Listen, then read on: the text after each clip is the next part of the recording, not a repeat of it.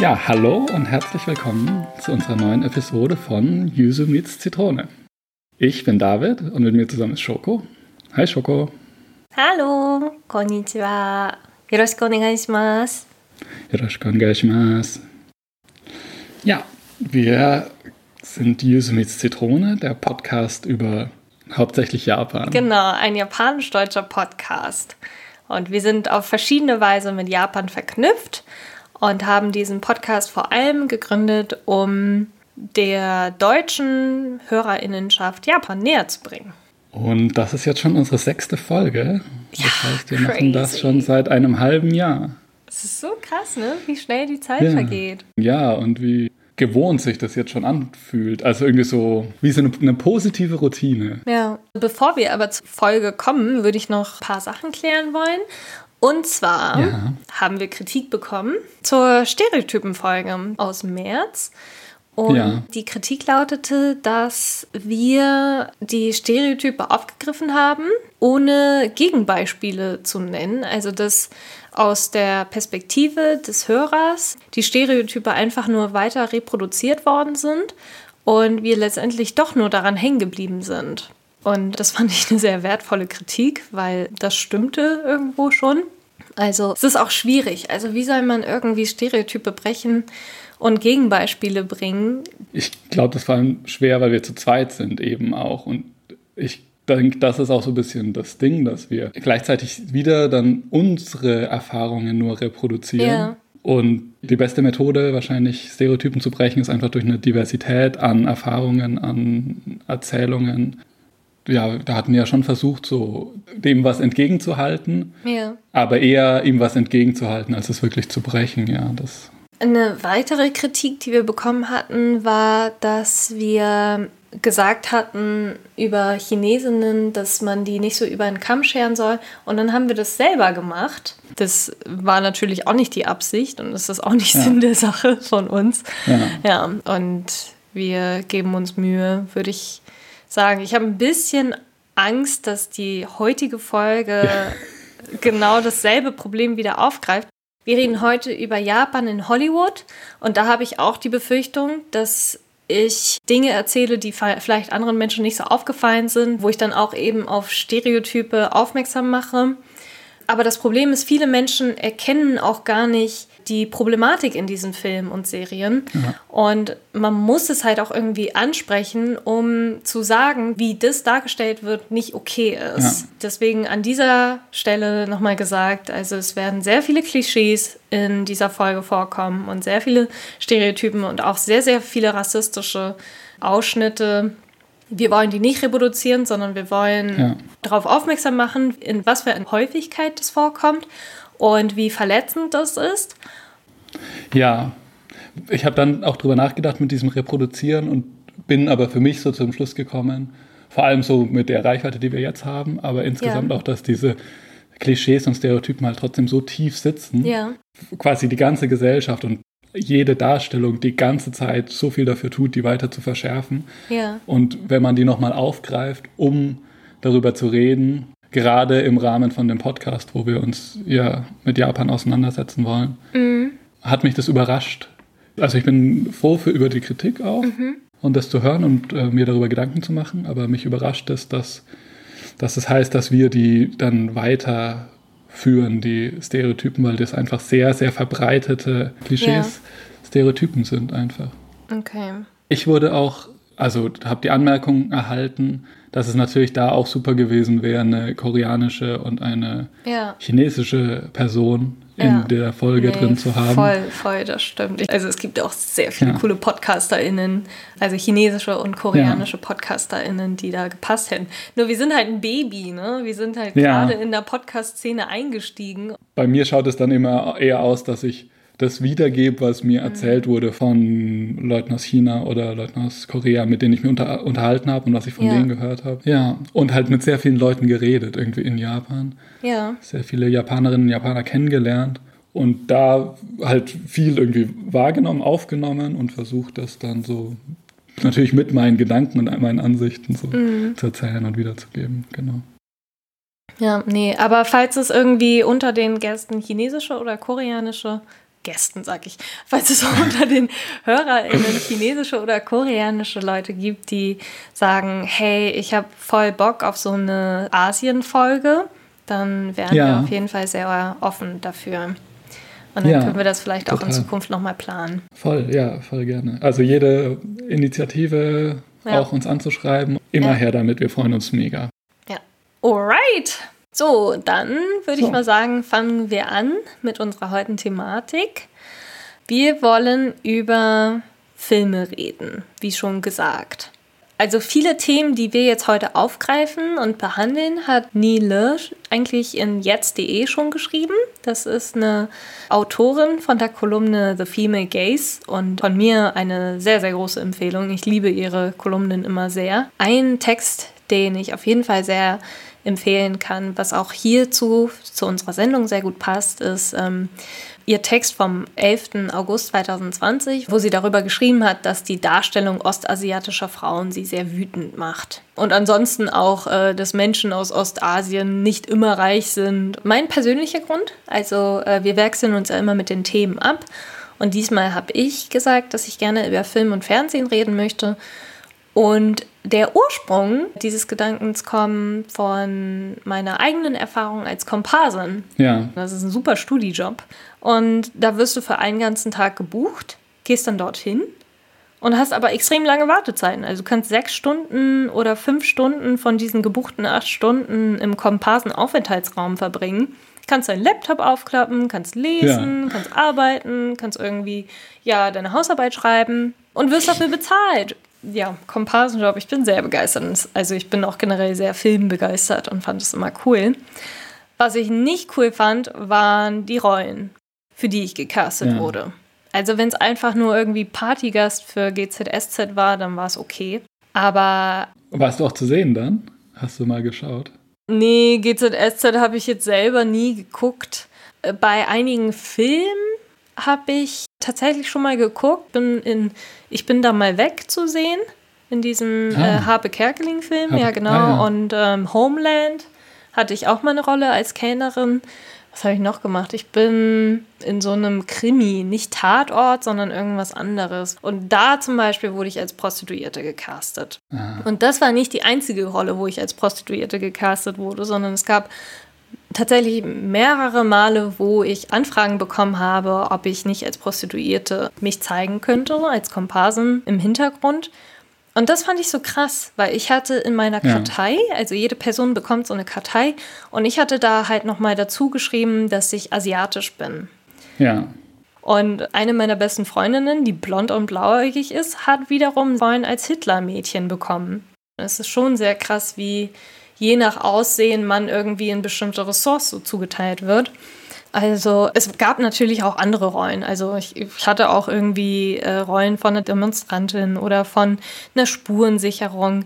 Aber es war halt schon sehr häufig so, dass ich als asiatisch gelesene Person sehr stark mit Prostitution und Tourismus verknüpft wurde. Ja. Und das ist halt eben nicht nur im deutschen Fernsehen so die Filme und Serien, über die wir heute reden wollen. Für einige Filme gibt es einen Spoiler-Alert. Stimmt, ja. Lost in Translation, Die Geisha, Kill Bill ja. 1, Ghost in a Shell. Und ich habe bei mir noch Serien wie New Girl, How I Met Your Mother, ja. Ex Machina, das ist jetzt ein Film, keine Serie. Da mhm. gehe ich auch noch kurz drauf ein. Und du hattest noch Simpsons. Simpsons und Friends sind mir dann noch eingefallen vorhin. So, fangen wir mit dem ersten an, Lost in Translation. Ich mochte den früher sehr gern. Es ist ein amerikanischer Schauspieler, bekannter mhm. Schauspieler, also im Film, mhm. äh, ist in Japan, um einen Werbespot zu drehen. Und in dem Hotel lernt er die Frau von einem amerikanischen Fotografen kennen, ja. also auch Amerikanerin. Ja. Und es ist wie so eine schon Love Story zwischen den beiden, würde ich sagen, in Tokio. Ja. Und beide sind weiß und verlieben sich dann ineinander aufgrund der Einsamkeit, die sie dann auch in Japan haben. Also deswegen auch Lost in Translation. Ja. Der Film kam 2003 raus und ich kann mich tatsächlich ziemlich gut an diesen Moment erinnern, weil mein Vater nach Hause kam und extrem begeistert war von diesem Film und hat dann meine Mutter überzeugt, ihn mit sich anzugucken. Am nächsten Tag habe ich sie dann gefragt, ob der Film wirklich so toll war, wie mein Vater vorher gepriesen hatte. Und sie hat einfach ihr Gesicht verzogen. Sie war völlig entgeistert. Sie meinte, das war ein super schlechter Film. Ich hatte dann irgendwann, als ich angefangen habe zu studieren, bin ich dann auf den Film gestoßen und habe den dann angeguckt, habe den dann nochmal geschaut und ein drittes Mal. Und jedes Mal wurde er für mich nicht besser.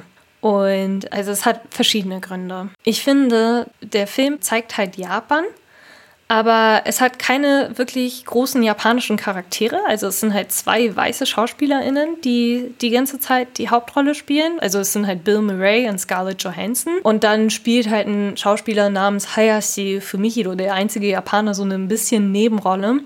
Aber sonst sind es halt eigentlich nur White Casting. Und alle anderen Menschen, die halt im Film so ein bisschen eine Witzfigur darstellen, meiner Meinung nach, sind halt die japanischen Leute. Okay. In dem Film kommt halt zum Beispiel eine Szene, wo so eine Prostituierte drin vorkommt. Ich habe den Film auch nur so vage in Erinnerung, aber einzelne Szenen sind mir halt sehr stark geblieben. Ja. Und die kommt halt irgendwie an und dass man Prostituierte immer so in Verknüpfung mit Japanerinnen stellt oder mit ostasiatischen Frauen, stört mich schon sehr. Also, dass die halt immer so sexualisiert werden und dass halt immer dieses Stereotyp von asiatischen Frauen, die sexuell verfügbar sind, gezeigt werden. Und dann gibt es noch eine weitere Szene, wo der Schauspieler, also der Bill Murray, dann diesen Werbespot drehen soll. Und der Regisseur brüllt dann herum. Und die Übersetzerin, die dann da zur Verfügung steht, übersetzt seine Texte nicht richtig. Also sie fasst sie dann irgendwie kurz zusammen. Und dadurch äh, versteht Bill Murray überhaupt nicht die Aufregung des Regisseurs weil es eben auch nicht übersetzt wird in der englischen Fassung, verstehen die ZuschauerInnen auch nicht, was die Japaner sagen und bleiben dann genauso ratlos zurück. Und es zeigt halt, dass japanische Leute nicht vernünftig Englisch können und auch nicht vernünftig übersetzen können, obwohl sie professionell eigentlich dafür geschult sind oder geschult sein sollen. Hm. Zu der Szene davor erstmal mit der Prostituierten. Ja auch eine Weile, dass ich den Film geschaut habe. Ich hatte die als Stalkerin. Du meinst die mit der Strumpfhose? Genau. Also es ist wie so eine Stalkerin, die sich irgendwie zu ihm ins Hotel begibt und sich dann auf die sein sehr Bett aufdringlich wirft ist, ja, genau. und so tut, als hätte er sie irgendwie belästigt, also die ihm quasi eine sexuelle Belästigung unterstellen. Ja, will. aber ich glaube, die war gespielt, die sexuelle genau. Belästigung, genau. Also Von ihr, genau, genau was ich eine kritische Darstellung von Frauen so finde, natürlich. Mhm. Also irgendwie so sexuelle Belästigung ist ein ziemlich krasses Thema, um es so ein bisschen zu lächerlich zu machen. Ja. Aber die Szene hat auch was Absurdes. Und ich verstehe total, wie man die offensive finden kann, weil sie auch so schlecht Englisch spricht und er sie dann gar nicht versteht, was sie will. Sie will, dass er ihr die Strumpfhose zerreißt, aber sie kann das R nicht aussprechen. Ja. Deswegen versteht er gar nicht, was sie will. Ja. Und sie sagt ihm quasi, reiß mir die Strumpfhose runter. Und als er sich dann zu ihr vorbeugt, dann schmeißt sie sich so aufs Bett und sagt, oh nein, hör auf. Ja. Genau. Und das andere, diese Übersetzungsszene, sie übersetzt halt nicht die Details, sondern sie stellt es extrem verkürzt dar. Mhm. Ich habe ihn dann nochmal angeschaut, als ich schon ein bisschen Japanisch konnte. Ja. Da dachte ich mir schon auch, sie übersetzt so mehr oder weniger das, was er gesagt hat, aber halt super verkürzt. Ja. Und nur in einem Satz. Ja, das stimmt. Das ist interessant, dass du das so siehst, als würde man so darstellen, eine japanische Übersetzung. Obwohl es ihr Job ist zu übersetzen, macht sie keine gute Übersetzung. Das stimmt in dem Sinn natürlich, dass sie die Details von dem, was der Regisseur sagt, gar nicht übersetzt, ja. Ja. Wie hattest du denn den Film insgesamt wahrgenommen? Wie gesagt, ich, ich mochte den Film damals sehr gerne, ja. als ich ihn das erste Mal geschaut habe, ohne es aber als Japan-spezifisch wahrzunehmen. So, also Okay. Ich mochte den Film nicht, weil ich Japan mochte oder sowas, sondern ich mochte den Film. Es geht mehr um dieses Alltagsleben. Es sind so ganz viele ganz ruhige Szenen, mhm. die auch überhaupt keine Handlung aufbauen, also die nur so eine Atmosphäre kreieren. Und ich glaube, das hat mir damals dran gefallen. Und dann habe ich ihn nochmal geschaut, als ich in Japan war und fand ihn dann ein bisschen langweilig, weil er echt nichts erzählt. Aber was er irgendwie ganz gut einfängt oder so im Nachhinein, ist dieses isolated sein, irgendwie. Mm. Also in, in Japan Land. zu sein und irgendwie ist alles schon fremd und, und so eine große anonyme Stadt und man fühlt sich so ein bisschen isoliert und einsam als außenstehende Person. Und so verstehe ich den Film eher, aber sehe, dass er halt Japan krass exotisiert und als was Weirdes, Stranges darstellt, was halt auch übertrieben ist. Ja. Mich hat bei all den Filmen, die wir vorstellen, die auch die japanische Filmkritik sehr interessiert. Ich wusste ja. gar nicht, wie die aufgefasst worden sind. Und zu Lost in Translation war sie tatsächlich überraschend positiv. Echt? Ähm, ja, genau, weil aber die meisten Leute, die kommentiert haben, haben ihren Fokus halt auf dieses Liebespaar gelegt, auf Bill Murray und Scarlett ja. Johansson. Und kritische Stimmen, die ich jetzt aufgefasst habe, die ich jetzt zusammenfassen würde, war, dass es einige Leute gab, die sehr traurig darüber waren, wie im Film dargestellt wurde, dass JapanerInnen eben keine R und L aussprechen können. Ja. Eine Person hatte kommentiert, dass man irgendwie durch den Film spüren konnte, wie es sich einfühlt, also diese Einsamkeit spüren konnte, wie es sich anfühlt, in einer Kultur zu sein voller gelber Affen. Also das hat eine japanische Person, ja genau, also ja. hat sie wohl so ja, empfunden. Das ist, ja, ja. Und ähm, eine, die gefragt hat, ob sie die Einzige ist, die sich irgendwie peinlich berührt fühlt, dass alle Menschen, also die Dolmetscher und die Kellnerinnen und die Krankenhausmitarbeitenden und Ärzte und so, dass die halt alle nur Japanisch sprechen. Ja. Und in Kurkanau, das ist auch ähm, so eine Webseite, da hatten sie auch eine Filmkritik geäußert, dass das eben eine amerikanische Komödie ist. Ja. Und dass es eben schwierig ist, Humor zwischen diesen beiden verschiedenen Kulturen auszutauschen oder Humor ja. überhaupt zu übersetzen. Und dass halt äh, wesentliche Teile des Films, die eben für das amerikanische oder für das westliche Publikum lustig ist, dass die für die Japanerinnen so alles andere als komisch sind ja. und dass die eben halt auch eher verletzend sein können. Aber alles im allen hatten sie das Gefühl, dass die Protagonistinnen Japan schon mochten oder es mögen gelernt ja. haben. Und das war die Message, die bei den meisten Leuten ankam. Aber es gab im Guardian zum Beispiel auch Kritik von so amerikanisch-asiatischen Leuten, die dann gemeint haben, ja, wann hört es eigentlich auf mit diesem R- und L-Witz? Und ja. ähm, dass viele es nicht okay fanden, wie der Film dargestellt wurde, weil das japanische Volk nur so entmenschlicht wurde und ja. eine Ansammlung von oberflächlichen Stereotypen waren und dass es halt eben keine bedeutungsvollen japanischen Rollen gab und auch keine bedeutungsvollen Dialoge zwischen den Hauptfiguren und den Japanern und dass das eben auch nur so komische Stereotype reproduziert. Ja. Also dazu will ich auch ganz klar sagen, irgendwie geht es in dem Film letztendlich auch gar nicht um, um Tokio an sich, nee. sondern es geht halt um Amerikaner. Ja. Um diese zwei Hauptfiguren. Ja. Die nicht ihre Heimat sind, sondern an einem anderen Ort, an einem ihnen fremden Ort. Und insofern wird ja Japan irgendwie benutzt in dem Film. Und die Frage ist eben, wie sehr das eingebunden wird. Also ist vielleicht gar nicht das Problem, dass Japanern und Japaner nicht darin dargestellt werden, weil es darum gar nicht geht, aber dass trotzdem Japan auch keinen Einfluss darauf hat, wie es dargestellt wird, weil es als etwas benutzt wird, um zu zeigen, wie Menschen aus den USA sich fühlen, wenn sie in einem fremden Ort sich befinden. Ja.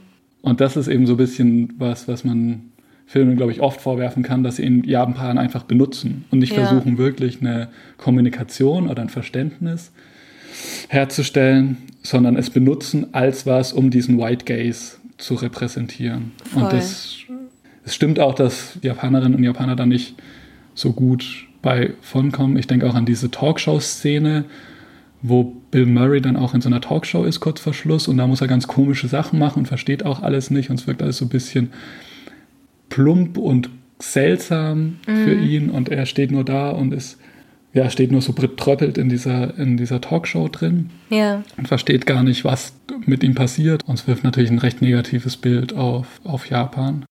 Ja. Zum Othering beziehungsweise Japan aus einer White Gaze also so ein weißen Blick ist auch die Geisha. Ja. Da geht es um ein junges Mädchen aus so einem Fischerdorf in Japan, das dann gegen Geld an ein Geisha-Haus verkauft wird. Das nennt sich Okia. Ja. Das, ist, das spielt kurz vor dem Zweiten Weltkrieg. Und dort lernt sie die Künste der Geisha lernen, um später dann einen Mann wieder zu treffen, der ihr dann im Kindesalter Eis geschenkt hat. Und da habe ich mich gefragt, ob dieser Film irgendwie dazu beigetragen hat, dass es so einen krassen Geisha-Hype gab. Gab es den? So einen krassen Geisha-Hype? Nee, nicht Geisha-Hype ist falsch gesagt, aber dass Japan immer mit Geisha assoziiert ah, ja. wird. Also ja. das finde ich, ich glaube nicht, dass das früher so heftig gewesen ist, wie seit dieser Film rausgekommen ist. Und ich habe auch das Gefühl, dass wenn japanische Frauen dargestellt werden, egal in welchem ja. Kontext, dann tragen sie unbedingt Kimono. So. Ja. Und allein das Tragen des Kimonos wird irgendwie schon dargestellt als Geisha, habe ich teilweise das Gefühl. Und das ja. ist dann wieder so eine Darstellung einer zurückhaltenden, bietenden Frau. Und ja. ähm, kurz zur Begriffserklärung, also Geisha ist einfach eine Künstlerin. Und ja. Sie äh, machen, also sie tanzen und sie spielen Musikinstrumente und Kalligrafie und sind sehr belesen und extrem intelligent und sind kein Sexobjekt. Aber in diesem Film zum Beispiel wird sie mit einer Prostituierten vermischt. Und das ist halt, also der Film ist einfach auf so vielen Ebenen falsch, weil erstmal ja. basiert er auf einem Buch geschrieben von einem weißen Autor. Arthur Golden. Und der Typ hatte schon ein paar Jahre lang an diesem Buch gearbeitet und hatte zu inhaltlichen Sachen, was ähm, das Leben einer Geisha anging, hatte er eine wahre Geisha gefragt mit dem Namen Mineko Iwasaki. Aber sie hatte eine Bitte geäußert, dass sie bitte nicht in diesem Buch genannt wird. Und das war ihre einzige Bitte, die sie gegeben hatte. Und die hat er gebrochen. Ja und hat ihren ja. Namen genannt, was dann dazu kam, dass er diese ganzen Preise gewonnen hat und verfilmt und dieses ganze Geld aus diesem Zeug rausgeschlagen hat. Und sie hat Morddrohungen bekommen, weil er es nicht gebacken gekriegt hat, Geishas richtig darzustellen. Also das ist der erste Punkt, der mich sehr nervt. Dann hat mich gewundert, ja, warum ist das ein Film über eine japanische Kultur, aber castet keine Japanerinnen? Also bei dem Film Geisha, insbesondere bei den Schauspielerinnen, also es gibt halt drei bedeutende Frauen, die eine ja. Rolle spielen. Einmal die Protagonistin Sayuri, dann die Antagonistin Hatsumomo und die Betreuerin Mameha. Und das sind halt die drei wichtigsten Frauen und das sind halt alles keine Japanerinnen. Das ist keine Japanerin, ja, das habe nee, ich auch gelesen. Genau, und also Sayuri ist halt, wird halt gespielt von Zhang Ziyi. Mamea ist glaube ich, eine malaysische äh, äh, Schauspielerin, Michelle Yeoh. Genau, chinesischstämmige Malaysierin. Ja. ja. Und Hatsumomo von Gong Li. Und ähm, also es sind alles tolle Schauspielerinnen. Gong Li finde ich vor allem in Farewell My Concubine ähm, hat sie gespielt. Das ist ein 1A-Film und auch 1A-Casting. Aber Japan hat halt auch tolle Schauspielerinnen und in westlichen Filmen werden einfach keine Japanerinnen als Japanerinnen gecastet. Also wenn im Film eine Japanerin dargestellt wird, dann ist es eine nicht japanische Person, die dann auch mit schlechtem Japanisch spricht. Und mhm. aus Sicht von Japanern ist es einfach ein völliges Unverständnis. Also man versteht nicht, warum es Hollywood nicht auf die Reihe kriegt, vor allem bei so Filmen, wo es halt wirklich auch um Sprache geht oder um die Kultur oder um bestimmte sehr stark auf Japan fokussierte Aspekte. Also ja. es ist so, das zeigt halt wieder, okay, Asiatinnen sehen halt alle gleich aus. Da ist es egal, ob wir jetzt eine Japanerin oder Chinesin oder Koreanerin casten. Ja. Also das ist der Eindruck, der dann einfach erweckt wird. So für Hollywood, für Nicht-Asien sehen Asiatinnen alle völlig gleich aus. Ja. Also da waren zum Beispiel die Kritik aus den japanischen Blogs auch sehr stark. Also sowohl in China als auch in Japan kam der Film überhaupt nicht gut an. Ja, ähm, habe ich auch gelesen, ja. Ja, weil einerseits die Darstellung von Japan, die meinten, das ja. war eine sehr ausländische Darstellung, eine sehr ja. westliche. Ja, ja. Und dass es weird war, ein Mix aus Japanern, die keine Englisch sprechen können und Asiaten, die kein Japanisch sprechen können dass deren Sprache halt einfach voll von der Story abgelenkt hat. Dann, dass halt die japanische Kultur einfach ganz merkwürdig gezeigt wurde und dass das bestimmt besser gegangen wäre, wenn man japanische Darsteller genommen hätten. Ja. Dann gab es welche, die irgendwie die Story nicht so cool fanden. Ja. Ja, und also, dass halt Geisha als Prostituierte dargestellt worden sind. Das ist halt ja. Weil Geishas sind keine Prostituierten und das ist halt der Autor, das einfach komplett irgendwie so über den Haufen geschert hatte und sich gedacht hatte, ach, Hauptsache Frauen, die Kimonos tragen. Also für mich ist es wieder dieses Japan oder insgesamt andere nicht, nicht westliche Kulturen benutzen. Mm. Also sich, sich aneignen eine gewisse, auf eine gewisse Art ja auch. Ja. Er will irgendwie eine Geschichte erzählen. Ja. Er unterhält sich noch mit einer Person, die ja auch extrem schlecht behandelt, äh, wenn er ja. da Versprechen bricht und so weiter. Ja. Um so ein bisschen Eindrücke zu erhalten, passt die Geschichte aber letztendlich dann doch so an, wie er sie halt erzählen will. Das ist seine Freiheit natürlich als Autor, aber es benutzt Japan ja. Und es benutzt dieses andere. Und dann ist vielleicht die Frage, ob man was Fiktives dann schreiben sollte, als so zu tun, Voll. als würde er jetzt Geishas darstellen, wenn Voll. er es einfach nicht, nicht kann und nicht, nicht machen sollte. Ja. Warum muss er Japan darstellen? Warum kann er sich das nicht dann was ausdenken, wenn es halt einfach nicht an Fakten orientiert ist. Das, Aber es gibt es halt ähm, echt so oft. Es ist so ja. weit verbreitet, dass man keine Story über Weiße schreiben will, weil es kommt einfach nicht mehr gut an, sondern es muss irgendwie exotisch sein und so krass wie möglich ja. und mit ja. allen möglichen Reproduktionen von ihren eigenen Fantasien, die gar nicht der Realität entsprechen. Ich glaube, es ist vor allem ein Problem von so USA und Europa. Mm. So eine Art Neokolonialismus, dass man quasi das ähm, so auch einfach um eine Geschichte zu zu erzählen oder mhm. insgesamt für kulturelle Dinge kann man einfach alles benutzen, was in der Welt gibt. Und das ist mein freies Recht. Ja. Ohne dafür eine Sensibilität für die anderen Kulturen wahrzunehmen. Diesen Streitpunkt mit Chinesisch, Japanisch finde ich auch immer ein bisschen schwierig, weil es halt irgendwie auch schon so was Nationalistisches bisschen hat. Andererseits haben sie sich immer darauf berufen, dass man halt die besten Schauspielerinnen gecastet hat und es waren dann halt eben zufällig keine Japanerinnen, sondern andere Asiatinnen. Das glaube ich erstmal nicht, dass es keine Japanerin nee. gegeben hätte, die dafür qualifiziert wäre. Also es gibt ja wahnsinnige japanische Schauspielerinnen ja. auch. Also ja. ich, ja, finde ich eine schwierige Frage. Ja, und ähm, warum mich das nervt, wenn keine richtigen Japanerinnen gecastet werden für eine japanische Rolle, die dann halt auch eine wesentliche Rolle ist. Also wenn es halt irgendwelche Nebenrollen sind, dann okay, kann ich noch verstehen. Aber wenn es halt, wenn die halt wirklich japanisch reden, dann wird es echt peinlich und das ist bei Kill Bill der Fall. ähm, in, Kill, in Kill Bill um, um, kurz die Handlung zu erklären, in Kill Bill kennt wahrscheinlich fast jeder. Da ist die Gefahr, dass wir jetzt viele Spoiler drin haben. Also ich würde ein paar Sachen nachher sagen, die wahrscheinlich okay. sehr spoilern. Okay, ja, also da geht es um eine junge, hochschwangere amerikanische Frau. Und am Anfang weiß man eigentlich gar nicht genau so warum, aber sie wird auf ihrer Hochzeit, beziehungsweise ihrer Probehochzeit von fünf Menschen ermordet. Also sie soll ermordet werden, sie selbst überlebt aber. Und dann der Film fängt damit an, dass diese junge Frau Rache schwört. Und am Ende, also Kill Bill ist ja eingeteilt in 1 und 2 und in Teil 1 am Ende kommt sie halt zu Oren Ishii.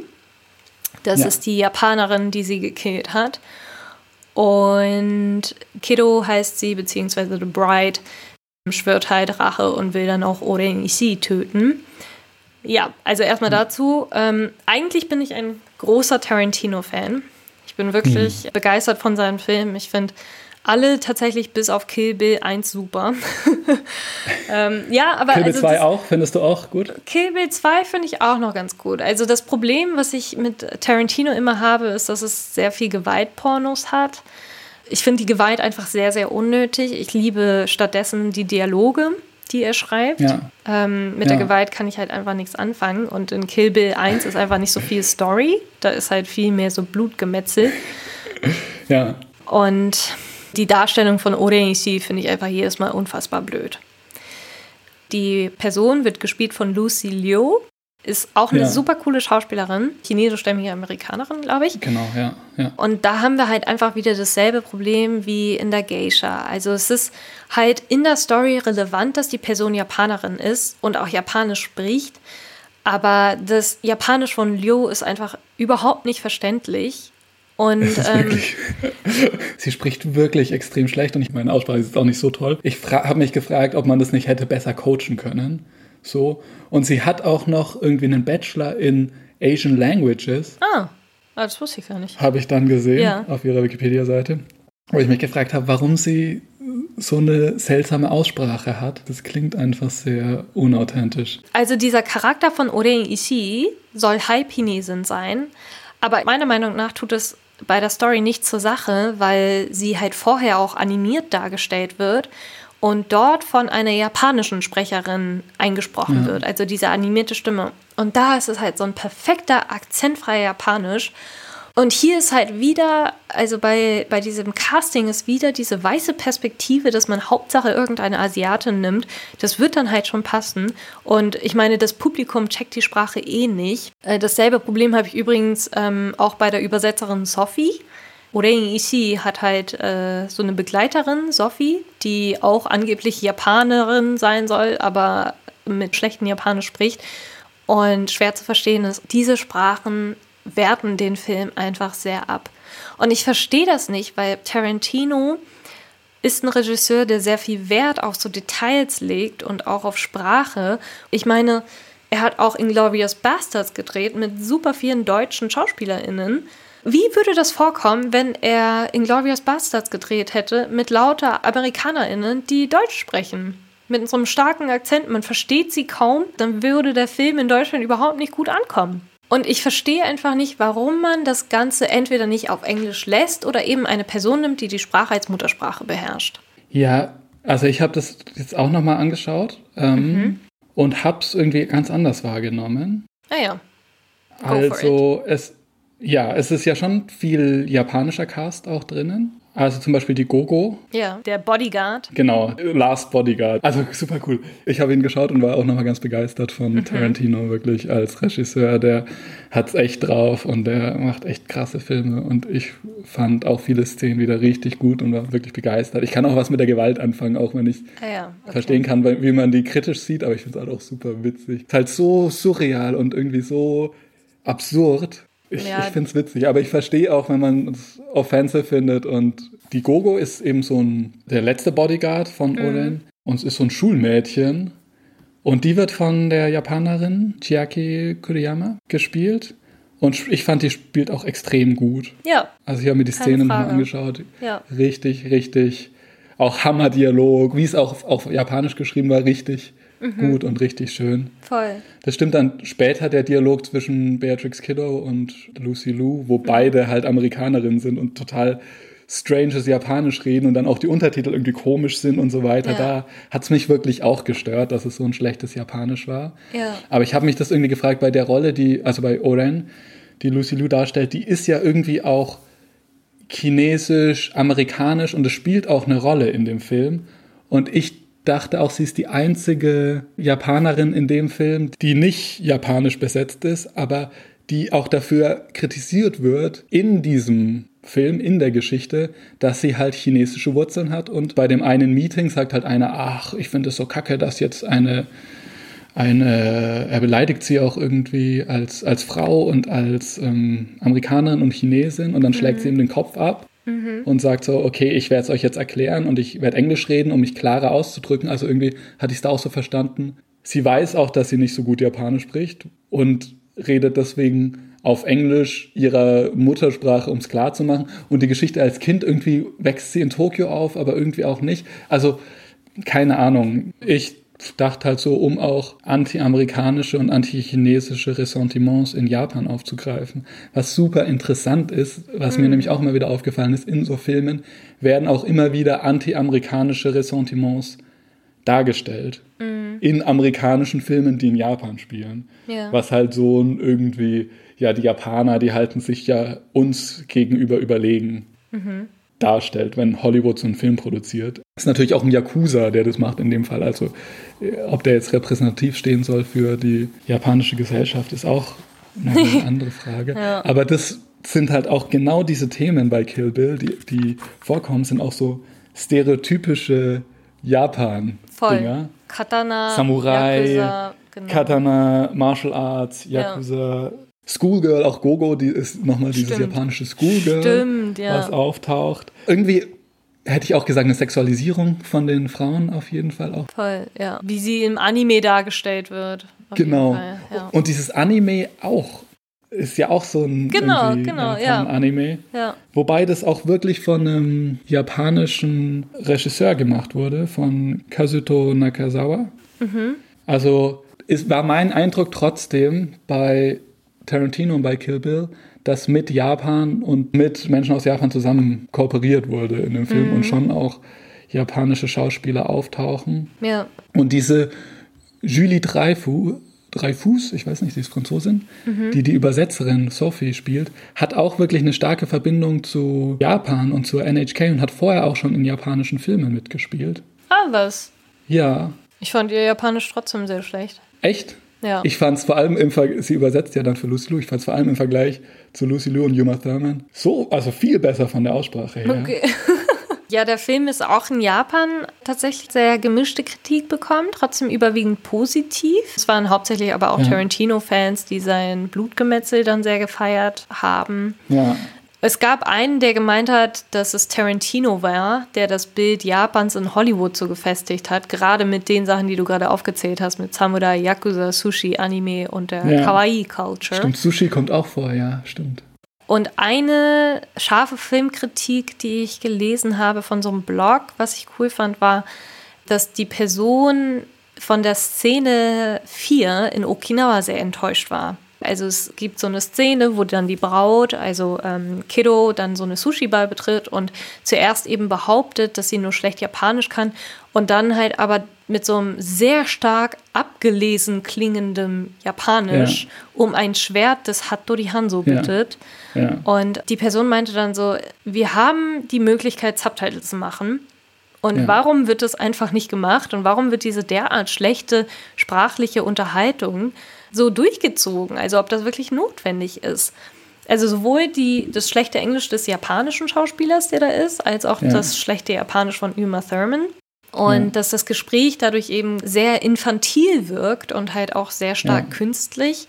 Ja. Und dann eben, dass halt vermeintlich japanische Personen im Film mit offensichtlich nicht muttersprachlichen können, selbstbewusst dann vor sich herreden. Dieser Dialog, den Lucy Liu führt, das ist ja voll gut. Also, das ist ja ein sehr cooler Text, ja. aber der bleibt einfach nicht hängen, weil man sich so ja. scharf drauf konzentrieren muss, was sie denn da überhaupt ja. sagt. Und ähm, die positive Kritik von diesem Typen war aber, dass Lucy Liu äußerlich einfach unfassbar schön war, dass das weiße Kimono ihr sehr gut stand und dass sie mhm. auch im Gang, also dass sie ihren Gang in diesem engen Kimono sehr ausgezeichnet gemeistert hat. Das, das fand Ach, ich interessant. auch. Ja. Das fandst du auch, ja, ist interessant. Ich fand, nee, ich fand auch, dass sie wunder, also umwerfend aussah aber mir eben halt gewünscht hätte, dass sie nicht als Japanerin dargestellt wird oder zumindest dann einfach nicht japanisch redet. Aber das hat mir echt den Film versaut. Ich habe mich dann auch gefragt, ob man eine japanische Stimme über ihre Lippen hätte legen sollen und das halt so versuchen, dass es nicht so auffällt. Ja, why not? Ja, also wenn es halt sein muss, dass man nicht Japanerinnen nimmt, dass man halt solche ja. Blamagen dann eben vermeidet. Und vor allem in diesem Dialog mit Gogo, zwischen Gogo und Beatrix Kiddo. Mhm. Gogo spielt so toll und mit der japanischen Sprache und alles, es ist mhm. so eine schöne Szene. Ja. Und der Dialog findet aber überhaupt nicht statt, weil halt Beatrix Kiddo, ja, weil sie so ein komisches Japanisch wirklich spricht. Ja, das, das hat es ein bisschen zerstört. Ich habe eine Frage, ob du es bei ihm so trotzdem irgendwie anmaßend findest, dass er sich so dieses Samurai, Martial Arts, Filmgenre zu eigen macht. Ich finde es sehr schwierig. Also ja. ich, nee, ich finde es sehr schwierig zu kommentieren. Weil ich halt einerseits seine Filme schon mag, aber es gibt halt mehrere Szenen. Also bei Pulp Fiction gibt es ja auch die Szene, wo dann Butch dieses Katana dann greift. Immer auch dieser Hype um Katana. Also Katana ist das japanische Schwert. Und dann dadurch irgendwie diesen einen Typen, diesen Vergewaltiger ähm, ja. äh, tötet. Ich, ja, ich frage mich, ist das wirklich notwendig? Und also das nervt mich aber auch inzwischen, weil, also ich habe zum Beispiel auch ein Buch gelesen von Isabel Allende, der japanische Liebhaber, und da kommt eben auch ein Katana drin vor. Und mhm. da geht es irgendwie auch um so eine traditionelle, also so eine japanische Familie, die dann in den USA ist und die dann irgendwie so einen riesen Hype um dieses Familienkatana macht, das irgendwie bewahrt werden muss. Und ich dachte beim Lesen nur so, what the fuck? Also keine Waffe wird so sehr romantisiert wie der japanische Katana. Und, mhm. und dabei haben die allerwenigsten Menschen im Haus irgendwie so eins rumliegen. In Deutschland reicht man sich ja auch nicht irgendwie von Generation zu Generation das Brotmesser weiter. Ich finde es einfach so eine absurde. Mhm. Darstellung von, ja, von so einer Waffe, dass man das so, so krass hype. Aber also was ich so gelernt habe im, im Studium oder in Texten oder durch Dinge, die ich gelesen habe, ist, dass Katana in Japan schon mit einer krassen Historie ja. ähm, behaftet. Also das kann man schon nicht mit dem deutschen Brotmesser vergleichen, sondern eher mit was, was in Deutsch, ich habe dann irgendwie mit Lederhosen oder sowas gedacht. Ja. Nur, dass das Schwert, die wurden halt irgendwann abgeschafft und verboten, weil es halt auch problematisch ist, also gewesen ist, dass alle immer Schwerter getragen haben ja, und das ja. super blutig war früher. Und das, das ist halt sehr lange her, das ist äh, wahrscheinlich in der Edo-Zeit, also im so 16. bis 18. Jahrhundert. Ja und so weiter. Ist natürlich krass romantisiert. Die Zeit wird insgesamt krass romantisiert. Ja. Auch von japanischen Filmemachern. Ja. Natürlich. Ja, ja. Aber es hat ja schon auch eine Historie. Aber ich habe nicht so das Gefühl, dass in japanischen Filmen der Katana an sich so okay, romantisiert ja. wird. Das ist, das ist eher so Argument, in, in ja. westlichen Büchern oder Kontexten der Fall, dass die halt sagen, mhm. es muss halt dieses Katana sein und von dieser Person. Und in Japan ja. gibt es sehr viele Filme, wo das so in Edo-Zeit spielt oder einfach so Jidaigeki und ähm, also äh, historische Filme, Jidaigeki, aber eben nicht so ein Hype um die Waffe an sich. Ist einfach eine Waffe. Mhm. Ich habe mal so Performances und sowas mit, mit so Schwertern auch gesehen in einem, an einem Tempel und sowas. Also es hat schon auch eine, eine Ästhetik und eine Wertschätzung. Aber genau das ist eben die Frage, ob das in Ordnung ist, sich das aus dem Ausland anzueignen. Oder ob man sagt, na, das ist eine ganz schwierige Frage. Also hm. gerade bei Tarantino, weil ich, weil ich wirklich ihn, Das schmerzt, ne, wenn man. Das schmerzt, aber gleichzeitig, ja, ich habe auch bei den Recherchen dann gesehen, dass er halt in, in Pulp Fiction mhm. spielt er ja auch mit. Er spielt ja immer in so kleinen Szenen mit, ja, ja. wo er sich halt in sein Skript ganz oft das N-Wort geschrieben hat. Ja, ja. So, und halt mit Samuel L. Jackson in der Szene zusammen wo man dann auch sagen kann, ja, es waren ja irgendwie Afroamerikaner mit involviert und dann wird es schon seine Richtigkeit gehabt haben. Ja. Aber eher, aber Tarantino hat halt die oberste Macht als Director. Mhm. So. Genauso wie, da musste ich vorhin dran denken, du als Komparse kannst natürlich sagen, okay, ich, ich nehme keine prostituierten Rollen an, weil ich mhm. das scheiße finde, ja. dass ich als Asiatin auf diese Rollen reduziert werde aber du hast überhaupt nicht die Möglichkeit, weil du ja irgendwie ganz unten in der Hierarchie stehst. Und da steht der Schauspieler in dem Fall natürlich auch unter dem Director, unter dem mhm. Regisseur yeah. und so weiter. Und da haben dann schon meistens weißen Männer häufig die Stellung, halt die, die Entscheidung zu treffen. Es wurde ja auch von Harvey Weinstein ja. produziert, über den brauchen wir auch nichts mehr sagen. Also das macht es einem auch ganz schön einen bitteren Beigeschmack, dass die ganzen Tarantino-Filme von Harvey Weinstein ja. nee, produziert wurden. Das stimmt. Und geht, dieses mit dem N-Wort, ja, geht gar nicht. Geht absolut überhaupt nicht. Das waren halt die 90er. Das ist aber nicht nur, nicht nur Pulp Fiction, also auch in allem. Also Hateful Eight und Django Unchained. Und ich weiß gar nicht, ob es in Once Upon a Time in Hollywood drin war. Das ist echt problematisch. Gut. Ähm, ja. Zurück zu japanischer Darstellung. Also in Ghost in the Shell fand ich erstmal zum Lob, beziehungsweise zur Handlung, also das spielt in einer futuristischen Welt, in der ja. Menschen so synthetische Körperteile und Organe in ihrem Körper einsetzen lassen können, um diese Organe oder also Körperteile eben zu verbessern. Und da geht es um einen Charakter namens Mira, das ist der erste Mensch, dessen Gehirn in so einen kompletten Roboterkörper eingeführt wurde. Und sie hat eben den mhm. Auftrag, so TerroristInnen zu töten. Und zum Lob erstmal, ich finde es gut, dass die Protagonistin Scarlett Johansson auf Englisch gesprochen hat und dann der japanische Darsteller eben auf Japanisch geantwortet hat. Und dann hat man halt immer Untertitel gesehen. Ich hatte mich darüber tatsächlich recht gefreut und denke, dass das vielleicht auch dadurch kommt, dass halt eben solche, die Filme, die halt davor produziert wurden, so eine Kritik bekommen haben für die schlechte Sprache. Ja. Aber ich hatte einfach gedacht, dass wir das Thema Yellow Facing schon irgendwie hinter uns hatten. Oder meinst du Whitewashing? Ja, also Whitewashing. Also Yellow Facing ja. hatten wir ja in Breakfast at Tiffany's 1961. als ähm, ja. der Darsteller von Mr. Äh, Yunioshi, hieß der, glaube ich, von einem weißen Schauspieler gespielt wurde, der hat ein prothesisches Mundstück im Mund gehabt und hat ja. seine, um seine ja. Zähne so hervorstechen zu lassen und seine Sch Augen wurden dann schmaler geschminkt und so. Also es war eine echt karikaturhafte Annäherung an Japaner. Und es ist also, ja. und es ist einfach nichts Neues, dass Hollywood halt rassistisch ist und dass Hollywood ja. halt sich schwer tut, nicht weiße Menschen zu casten. Und das ist halt bei Ghost in the Shell genauso.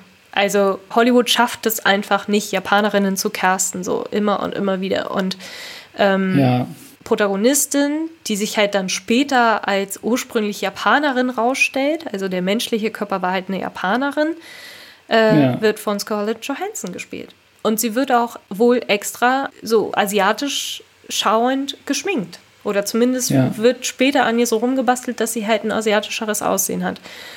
Und ja. das finde ich, also das finde ich einfach geht gar nicht. Ja, vor allem denke ich, wenn sie es so als Geschichte in Japan und in Tokio beibehalten, oder das ist, glaube ich, ein fiktiver Ort, ja, aber eben mit diesem englisch-japanischen Mix. Wenn man genau. jetzt gesagt hätte, okay, sie nehmen das Originalskript als Vorlage mhm. und haben den Film in den USA, dann kann man auch wieder fragen, okay, ja, USA könnte auch eine Asian American Person sein und was mhm. weiß ich. Aber mhm. dann wäre es noch, wird es nochmal mehr Sinn machen, zu mhm. sagen, wir, wir casten Scarlett Johansson. Aber mhm. wenn man es eben so im Original lässt und es gibt genug Schauspielerinnen, es werden einfach allgemein keine asiatischen Frauen oder asiatischen Männer als Protagonistinnen gecastet oder als Hauptperson. Also Hollywood ist inzwischen schon so weit, dass halt viele schwarze Menschen Rolle bekommen, was ich echt super finde. Aber so westasiatische, ostasiatische oder irgendwie lateinamerikanische Personen als Protagonistinnen zu haben, das hinkt halt ja. einfach so stark hinterher. Und also eine japanisch-amerikanische Schauspielerin namens Okatsuka Atsuko hat auch gemeint, dass dieses Unternehmen in diesem Film eben irgendwie propagiert, dass sie das Beste aus Menschen und Robotern zusammenstellen. Und dass eben komischerweise das Beste bedeutet, eben weiß zu sein. Genau. Noch ein weiterer Film, der mich genervt hat, ist Ex Machina. Da sind halt auch westliche Crews und es gibt eine Darstellung einer Frau ja. mit dem Namen Kyoko, was halt darauf hindeutet, dass sie halt Japanerin sein soll, die aber kein Wort ja. Englisch spricht und sonst auch irgendwie nichts sagt und nur als Dienerin und als Sexobjekt gezeigt wird. Ja. Ja, und später stellt sich dann auch raus, dass sie ein Mo Roboter ist. Das heißt, sie, hat, sie war noch nicht mal ein Mensch. Und Major Spoiler.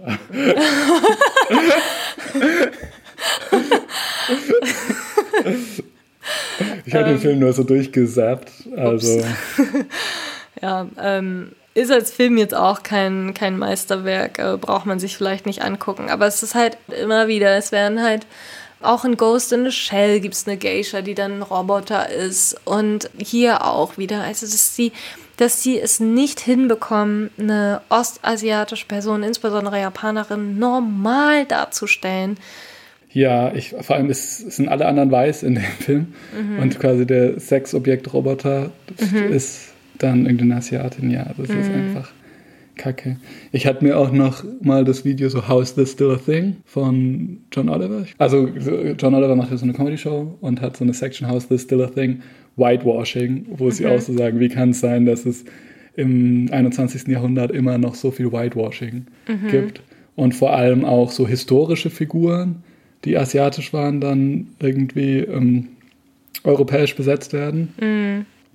Und aber auch andere, also dann war der Film 21, das ist über so einen Pokerspieler. Mhm, ja. Basierend auf einer wahren Geschichte. Das war halt ein Asian American. Dieses Mathe-Genie, das irgendwie ja. die Casinos abgezockt hat, ja. der hatte halt einen asiatischen Hintergrund und wurde dann ähm, ah. weiß gecastet für den Film, obwohl das jetzt auch kein bekannter Schauspieler war, meines Erachtens nach. Ja.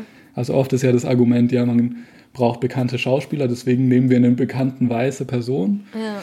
wie Scarlett Johansson, aber erstens kriegen so Leute, die nicht weiß sind, nie die Chance, bekannt zu werden. Nee, voll. Und zweitens ist es eine Fake-Ausrede letztendlich, weil mhm. es ganz oft auch bei nicht bekannten Schauspielern einfach der, die weiße Person bevorzugt wird.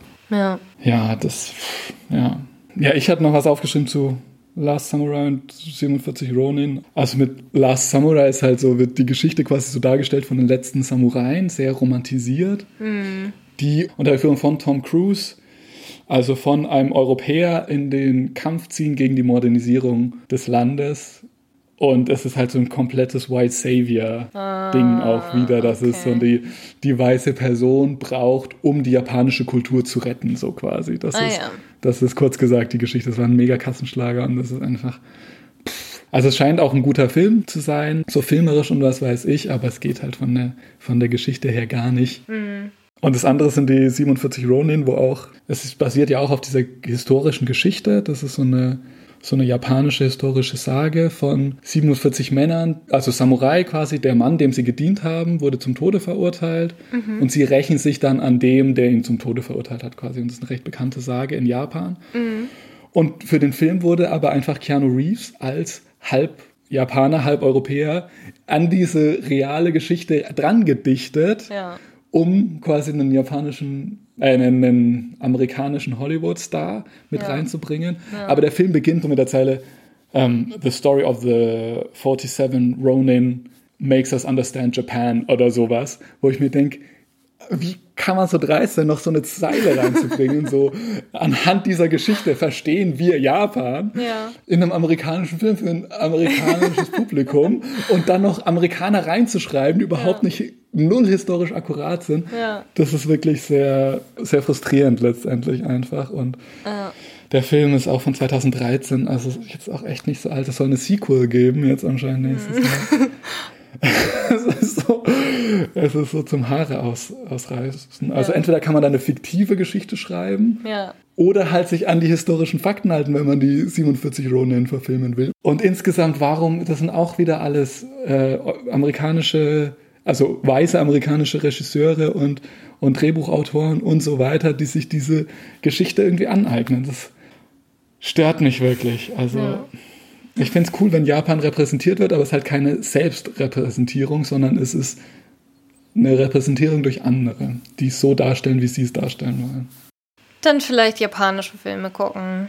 Auf jeden Fall. Und ich habe das Gefühl, durch Netflix zum Beispiel ist es mehr, dass auf Netflix wirklich irgendwie internationale Produktionen ja. zu sehen sind. Ja, ich glaube, die machen das absichtlich. Die machen das ganz gut, ja. Die, die fördern auch ähm, Filmemacherinnen und Filmemacher aus den Ländern wirklich, dass es ja. so eine Selbstdarstellung sein kann. Ja. Ja, ist eine Chance auf jeden Fall. Ja. Ohne jetzt für Netflix Werbung machen zu wollen. Es hat auch genug Probleme. Ja. Aber das finde ich eine positive Entwicklung. Anders als nur diese Hollywood-Darstellung. Ja. Ähm, also bei den Serien würde ich jetzt auch nur noch kurz anreißen. Was mich sehr gestört hat, was sich auch immer wiederholt, ist halt das Problem mit japanischen Toiletten.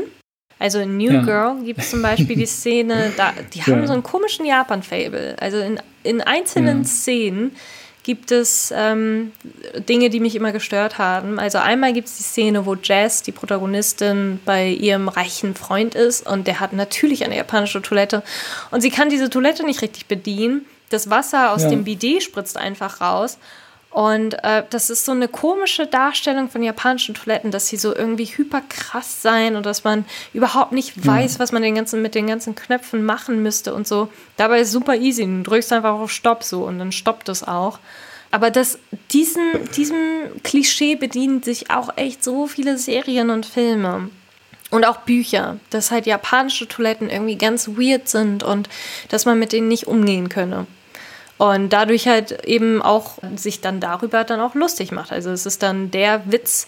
Dann gab es noch eine Szene, wo eine Japanerin gezeigt wurde, die gar keine richtige Japanerin war und sie spricht auch Japanisch, aber das versteht man dann wieder nicht. Also dasselbe Problem, was wir jetzt die ganze Zeit schon gesagt haben, dass eben keine Japanerinnen für japanische Rollen gecastet werden. Das ist irgendwie so ein One-Night-Stand von Nick oder so. Ja. Und dann das ah. Problem damit, dass Schmidt ein Kimono in Anführungszeichen trägt, was überhaupt kein richtiges Kimono ist, sondern einfach ein Nachthemd. Und ja. inzwischen, also das ist auch wirklich im Alltag angekommen, dass Leute Dinge für Kimono halten oder als Kimono bezeichnen, was halt überhaupt nicht dem wahren Kimono entspricht, weil es ist kein Nachthemd. Punkt. So, also viele Leute tragen dieses so ein Seidenhemd, was sie dann zum Schlafen oder zum Aufstehen anziehen und meinen dann, sie hätten, sie würden dann heute mit ihrem Kimono rumlaufen. Aber so, so stop it. ja, also ich habe das irgendwie anders wahrgenommen. Ähm, ich habe es in der Szene nämlich so wahrgenommen, dass Schmidt, der sowieso so ein Douchebag ist, würde man sagen, vielleicht. Also so, ja. so ein bisschen so ein leicht prolliger Typ, der sich immer irgendwie super cool fühlt, aber gleichzeitig so super sensibel ist, eigentlich innerlich, aber so ein bisschen auf prollig macht immer.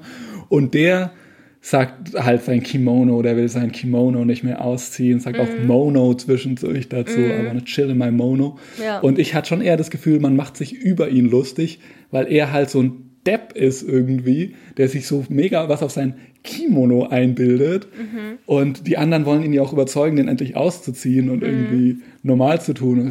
Und dann sagt er irgendwie, was sagt er dann? Uh, you're laughing in the face of the history of samurai. Also was wirklich so komplett cringe ist, wo mhm. ich so das Gefühl auch habe, er wird als der Idiot eher dargestellt in der Szene. Ist schon so an der, an der Grenze zur Sensibilität. Dann sagt er aber auch selbst noch so, ja, nein, das ist, it's handcrafted in China und so. Also es wird immer wieder dargestellt, was für ein Idiot er eigentlich ist. Hm, okay. Also es wird zwar nicht explizit gesagt, das ist kein wirklicher Kimono, aber ich hatte da schon das Gefühl, er ist eher so der Depp in der Szene. Okay. Aber ich finde es voll interessant zu hören, dass das dich, also genau, dass du das wirklich als ja, weil, hast. Weil Nick am ja. Ende sagt, Schmidt, I think you should take your kimono off. Und er sagt nicht, äh, Schmidt, I think you should take you should your... that thing off. Ja. ja. das stimmt schon, ja. ja. Und mit der Toilette hatte ich auch eher so den Eindruck, sie ist ja so eine tollpatschige Figur auch in mhm. dem Ding. Und sie drückt einfach auf die Knöpfe, ohne zu schauen. Mhm. Und dann spritzt es halt. Mhm. Und dann wird es schon eher, ist so ein Bild von Japan, das so hypertechnologisch ist. Mhm. So viel weiter, so super futuristisch, als wir, als, ähm, ja, in dem Fall wir in den USA. Mhm. Und der Millionär das dann auch gar nicht mehr ausbekommt, weil es mhm. irgendwie so eine komplizierte Technik ist. Das, ja, also da hatte ich aber auch eher so das Gefühl, wieder die beiden wären also ein bisschen tollpatschig und, und halt unfähig, eine Maschine zu bedienen, dargestellt. Ja, ich glaube, Toiletten sind auf jeden Fall nochmal ein Thema, über das wir irgendwann mal reden müssen, können. Ich fand die schon auch abgefahren, aber ja, sie werden so, es wird so über exostisiert oft, gerade die Technologie in Japan und so dieses futuristische, auch mit Robotern ja ganz viel. Und ich finde es voll spannend von dir zu hören, auf jeden Fall auch, dass sich das irgendwie falsch anfühlt, wenn das so dargestellt wird in einer Serie. Bei New Girl wäre es mir echt gar nicht so aufgefallen. So, aber klar, dass man sich dann irgendwie als Japanerin da repräsentiert fühlt, weil es um Japan geht irgendwie, ist voll der gute Punkt. Es ist halt, es wird halt explizit betont, ne, dass es eine japanische Toilette ist. Also sie sagt halt dann, oh, of course you have a Japanese toilet. Ja, aber es sind schon auch bekannt als so technologische Toiletten. Das stimmt ja schon auch, dass die sehr viel können. So. Ja, schon, aber es wird halt irgendwie überrepräsentiert, auch in westlichen Medien. Also so ja. irgendwie nach dem Motto, ja, das ist halt das, was Japan zu bieten hat. Ja, halt dieses Crazy Technology. Noch zwei weitere Sachen, die ich kurz noch anmerken wollte, war, dass mich die Darstellung von Japan in How I Met Your Mother auch sehr genervt hat. Das ist gar nicht lang, aber da gibt es ja diese Charakter Robin Schabatsky, die ist ähm, ja. Newscasterin und ist für eine Weile in Tokio. Und stimmt, ja. da ist stimmt. dann auch so, dass sie in Tokio super unglücklich ist, weil die ganz komisches Fernsehen machen und dann übrigens der ja. japanische Schauspieler auch kein Japaner ist und dann ganz komisches Japanisch redet und dann irgendwie mit Affen und riesigen Ventilatoren und so zu tun hat ja. in einer Newscasting-Show und das, keine Ahnung. Es ist halt, dass Japan so als weird und so als strange gezeigt wird. Ja. Bei Friends ist es so, mhm. dass, dass Joey Tribbiani ein Charakter, der Schauspieler ist mhm. und irgendwann stellt sich raus, dass er so eine Werbung in Japan gemacht hat für Lipstick for Man. Mhm. Ichiban, glaube ich, heißt der. Ichiban. Mhm. Und da wird es auch so als so ganz abgefahrene, skurrile Werbung, in der ganz seltsame Dinge passieren, mhm. dargestellt und als so ein Lacher. Ja. Und diese Werbung, das ist ja auch ein Thema, was in Lost in Translation vorkam, was irgendwie immer wieder so vorkam, dass halt amerikanische Stars teilweise ganz verrückte Werbespots in Japan mhm. Gedreht haben. Das habe ich dann auch mal gesucht auf YouTube. Da gibt es mit Arnold Schwarzenegger ja. ähm, und mit anderen bekannten Personen, mir fallen gerade die Namen nicht ein, ja. gibt es halt so ganz abgefahrene japanische Werbespots, aber irgendwie ist Werbung halt immer verrückt und immer abgefahren. Also ja egal in welchem, wenn man Land auf seine Werbespots reduziert, das ist halt immer so Attention Grabbing, total crazy. Ja. In Japan ja schon auch nochmal besonders crazy, aber es wird nochmal extra ins Lächerliche und Extreme dargestellt. Ja, es gibt auch extra YouTube-Channels, die sich nur über japanische Werbung lustig machen. Dabei ist Werbung einfach absurd. Also es ist halt das Konzept von Werbung. ja. Und zuletzt äh, die Simpsons. Ich habe die Simpsons geliebt als Kind und ich fand die ganz toll und ich habe es mir jetzt nochmal angeschaut und ich habe vier Seiten geschrieben, wie unmöglich ich es finde. Okay. Auf so vielen Ebenen. Ja. Ich weiß nicht, wo ich anfangen soll. Es ist wirklich richtig, richtig krass. Am schlimmsten finde ich, dass sich über Hiroshima und Nagasaki auch noch lustig gemacht wird, aus einer amerikanischen äh, Perspektive, was ja quasi ein, ein Kriegsverbrechen, das tausende Menschenleben gekostet hat, war, dass dann die Folge so heißen sollte, in der die Simpsons nach Japan gehen, wie die beiden Atombomben. Little Boy and Fat Man. Hm. So unsensibel. Und dann ist in dem Werbespot eine zweiköpfige Kuh, was wahrscheinlich auch auf dieses Atomdesaster eine Anspielung sein soll. Hm. Und lauter Sachen, Ja. die überhaupt nicht gehen. Auch mit der Toilette, auch mit diesen Werbespots, die crazy sind. Ja. Ähm, es würde zu weit führen, aber ich, auch mit Sumo, mit, also ganz viel, ich, ich habe mir, ich hab mir vier Seiten aufgeschrieben. Ja. Ich war riesiger Simpson-Fan und ich habe es jetzt nochmal angeschaut und fand, das meiste davon ging gar nicht. Auch flache Witze, wie in dem Hotel steht dann, jetzt mit 20% mehr verbeugen. Hahaha, die Japaner verbeugen sich die ganze Zeit. Also was nicht mal witzig ist, I don't know. Ja. Ähm, ja, ich müsste mir die ganzen Simpsons nochmal anschauen, ob ich es überhaupt noch gutheißen kann oder ob die durchweg einfach eine scheiß Serie sind im Nachhinein. Also du hattest mir ja für die Vorbereitung ein paar Clips, YouTube-Clips gegeben. Ich finde, die brauchen wir jetzt auch nicht mehr in die Shownotes tun. Ja. Also ähm, Die muss man wirklich nicht reproduzieren. Nee. Das, das ist was, wo ich das sagen würde auch. Ja. Da, da, sonst verbreitet man nur noch diese Stereotypen. ja, ich hatte mir drei Videos angeguckt, immer so irgendwie um die fünf bis zehn Minuten und da waren japanische Charaktere mit schmalen Augen und schlechten, gebrochenem Englisch, Ja. aber übrigens auch sehr schlechtem Japanisch. Also man hat halt gesehen, okay, da haben keine japanischen Leute irgendwie am Set Ja. gearbeitet. Und genau, also wieder dann die Jokes über Toiletten und das Asiatinnen Ja. Katzenessen und ähm, aber ich dachte, Simpsons sei eine gesellschaftskritische Serie.